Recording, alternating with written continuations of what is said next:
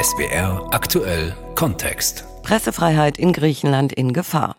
Vor einem Jahr wurde ein bekannter griechischer Investigativreporter brutal ermordet. Er hatte über Verbindungen zwischen Polizisten und organisierter Kriminalität berichtet. Die Mordermittlungen ziehen sich hin. Angehörige werfen den Behörden vor, die Untersuchung bewusst zu verschleppen. Und das ist nicht das einzige Beispiel dafür, dass es in dem EU-Mitgliedsland mit der Freiheit der Presse nicht zum Besten steht. Journalisten in Griechenland wurden nachweislich vom Geheimdienst überwacht. Internationale Organisationen wie Reporter ohne Grenzen sind alarmiert.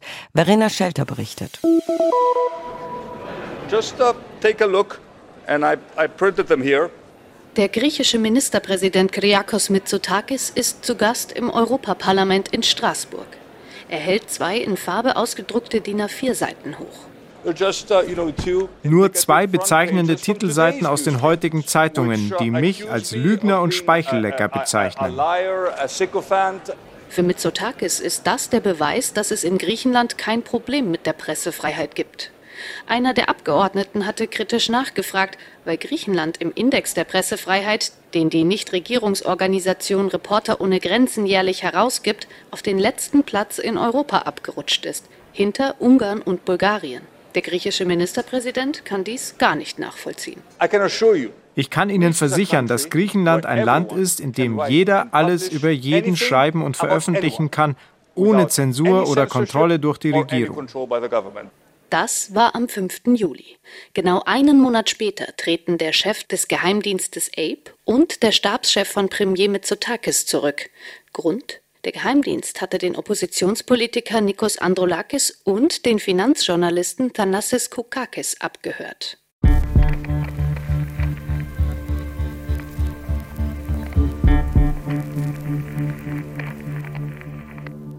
Juli 2020. Thanassis Koukakis hat das Gefühl, dass etwas mit seinem Handy nicht stimmt. Das Gerät ist neu, trotzdem ist permanent der Akku leer und wenn er jemanden anruft, bleibt auf einmal das Freizeichen weg. Kukakis bringt das Handy in das Geschäft, in dem er es gekauft hatte und lässt es technisch überprüfen. Ergebnis, alles in Ordnung, doch das komische Gefühl bleibt. Ich habe meine journalistischen Quellen kontaktiert, um herauszufinden, ob ich vielleicht überwacht werde. Nach ungefähr zehn Tagen bestätigte mir tatsächlich jemand, dass es einen Antrag des Inlandsgeheimdienstes gebe, mein Telefon abzuhören. Ich habe das zuerst nicht geglaubt. Ich wollte Beweise. Kurz darauf spielt ihm die Quelle mehrere Abschriften von Telefonaten zu, die Kokakis in den Monaten zuvor geführt hatte. Kokakis ist Finanzjournalist. Er arbeitet für griechische, aber auch für internationale Medien. Für die Financial Times hatte er 2019 und 2020 eine Reihe von Artikeln verfasst, in denen er aufzeigte, wie die Regierung durch Gesetzesänderungen Geldwäsche und Steuerhinterziehung erheblich erleichtert hat. Den Recherchen zufolge haben davon vor allem etwa ein Dutzend griechische Reeder, prominente Geschäftsleute und Banker profitiert.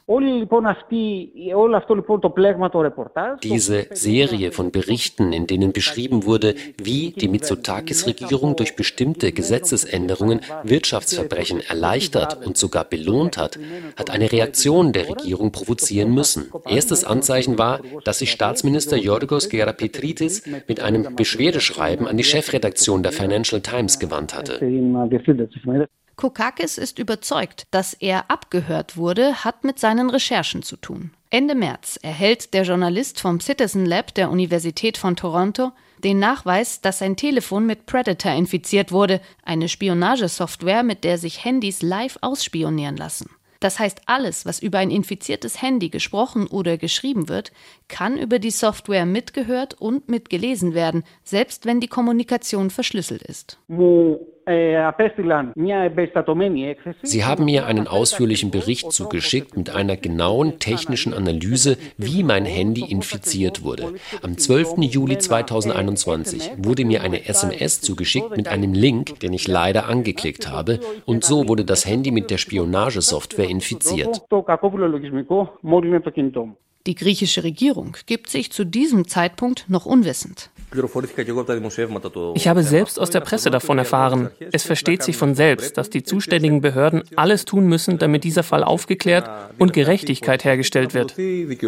So Regierungssprecher Yannis Ikonomou, nachdem griechische Medien über den Fall berichtet hatten. Es dauert weitere vier Monate, bis erneut Bewegung in die Sache kommt.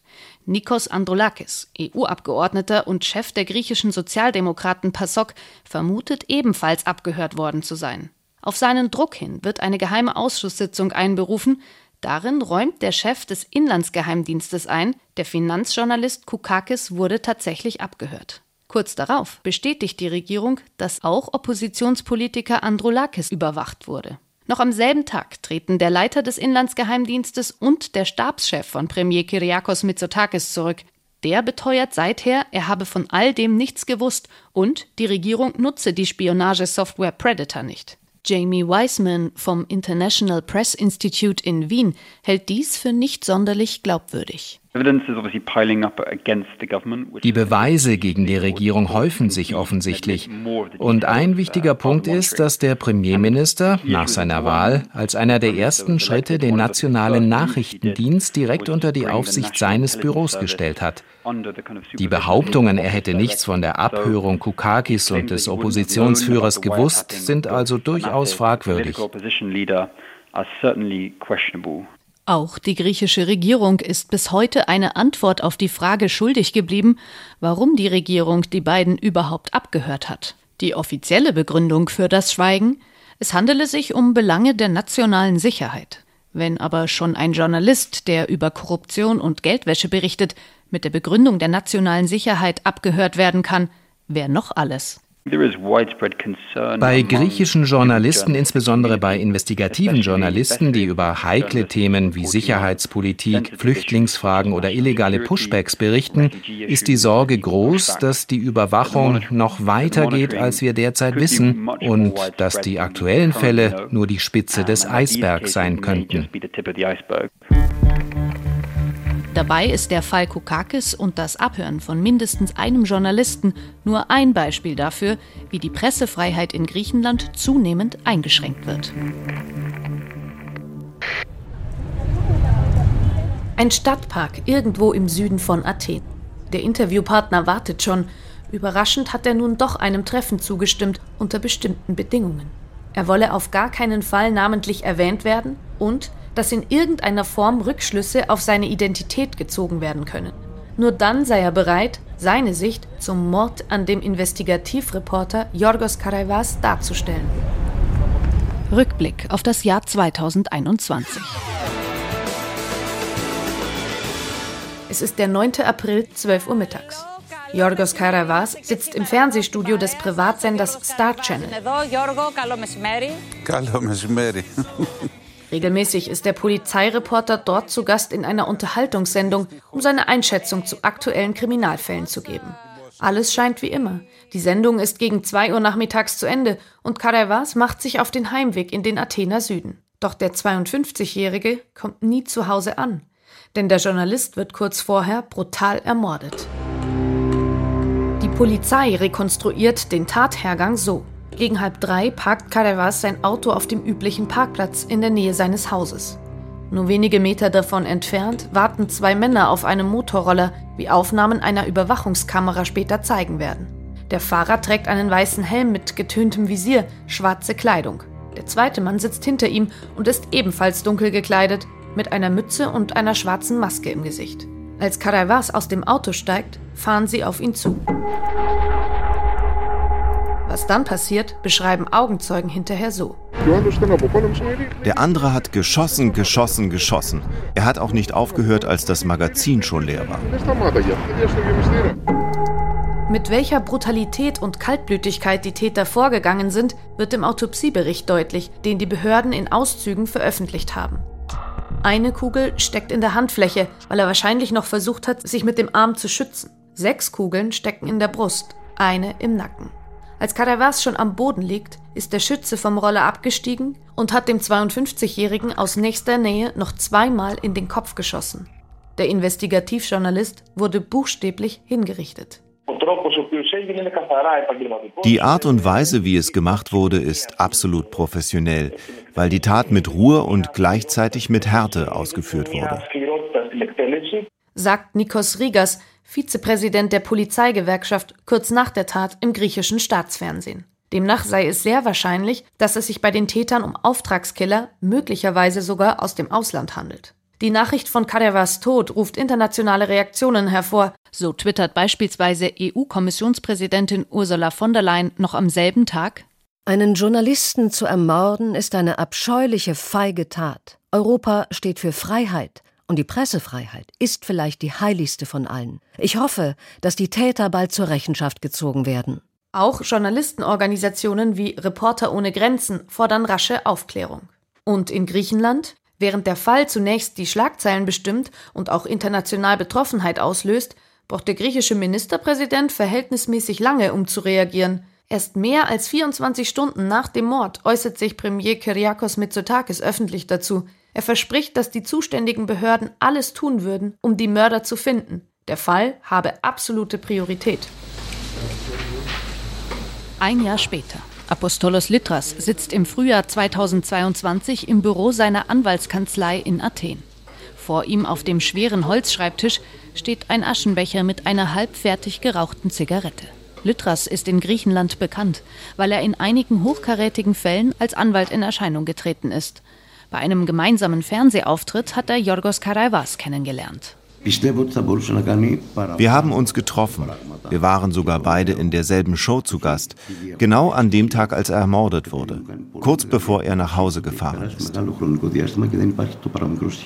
Die Tat sei auch für ihn ein Schock gewesen. Direkt danach habe er der Familie von Karaivas seine Unterstützung als Anwalt angeboten. Karaivas Frau und sein Sohn hatten gehofft, dass sie nun, fast ein Jahr später, eine Antwort auf die Frage erhalten würden, wer den Ehemann und Vater umgebracht hat. Doch die Lippen überall sind versiegelt. Wir alle tappen im Dunkeln. Es gibt keinerlei Informationen. Nicht einmal Journalisten konnten bislang irgendetwas enthüllen. Karevas war ein sehr erfahrener Journalist. Seit mehr als 30 Jahren hat er für verschiedene Fernsehsender und Zeitungen gearbeitet, meist als Polizeireporter. Außerdem hat er gemeinsam mit zwei Kollegen eine eigene Webseite betrieben. Vieles davon sind einfach nur Polizeimeldungen. Doch immer wieder hat Kadeva Skandale aufgedeckt. Meist ging es dabei um Korruption innerhalb der Polizei. So hat er in den vergangenen Jahren beispielsweise über Polizisten geschrieben, die gleichzeitig als Personenschützer für griechische Mafiabosse gearbeitet haben, oder dass Beamte des nationalen Inlandsgeheimdienstes APE illegal die Telefone von Polizisten abgehört haben sollen, die gegen die Mafia ermittelt hätten. Dass die Polizei im Mordfall Karaivas bislang keinerlei Ermittlungsergebnisse präsentieren konnte, hat Spekulationen angeheizt, Mitglieder der Polizei könnten in den Mord verwickelt sein. Allerdings ist immer noch völlig unklar, an was Karaivas kurz vor seinem Tod gearbeitet hat. Doch es gibt jemanden, der etwas mehr darüber wissen könnte. Es braucht mehrere Anläufe, bis derjenige sich zu einem persönlichen Treffen bereit erklärt hat. Allerdings will er unerkannt bleiben. Uns ist seine Identität bekannt. Um sie zu schützen, werden seine Aussagen im Folgenden nachgesprochen. Das Treffen findet in einem Stadtpark im Athener Süden statt. Der Mann, hier soll er Christos heißen, wartet bereits. In dem Gespräch geht es zunächst um die Arbeitsweise von Karevas. Karevas hatte sehr gute Kontakte zur griechischen Mafia. Manchmal hat er bestimmte Informationen schon vor der Polizei gehabt. Doch der Polizeireporter hat nie ein Geheimnis daraus gemacht. Nur so sei es ihm möglich gewesen, überhaupt einen Einblick zu bekommen, wie tief die Korruption in Teilen der griechischen Polizei reiche, hat er einmal in einem seiner Artikel geschrieben. Christos ist überzeugt, dass Caravas trotz seiner guten Kontakte zur Mafia keine Grenze überschritten hat. Ich denke nicht, dass er sozusagen die Seiten gewechselt hat, denn dann hätte er Geld gehabt. Aber das hatte er nicht. Kein teures Auto, keine Reisen, nichts. Es wurde auch kein Geld auf seinen Konten gefunden und auch kein Bargeld. Was aber angeblich ebenfalls nicht gefunden wurde, irgendwelche Aufzeichnungen, Notizen oder sonstige Hinweise, woran Kadavas vor seinem Tod gearbeitet haben könnte. Ich bin sicher, dass er irgendeine Verbindung zwischen der organisierten Kriminalität und entweder der Polizei oder Politikern oder Geschäftsleuten aufdecken wollte. Deshalb musste er sterben. Wer genau aber Karaivas Tod wollte und warum, bleibt weiter im Unklaren. Doch Christos glaubt, dass sich irgendjemand durch die Arbeit des Polizeireporters wirklich bedroht gefühlt haben muss. Für ihn steht daher fest, dieser Mord war eine Hinrichtung und damit eine Warnung an andere. Aber ist die Polizei wirklich so ahnungslos in diesem Fall? Oder hält sie bestimmte Informationen zurück, um die laufenden Ermittlungen nicht zu gefährden? Diese Standardaussage bekommt man zumindest, wenn man bei den Behörden offiziell nach dem aktuellen Ermittlungsstand fragt.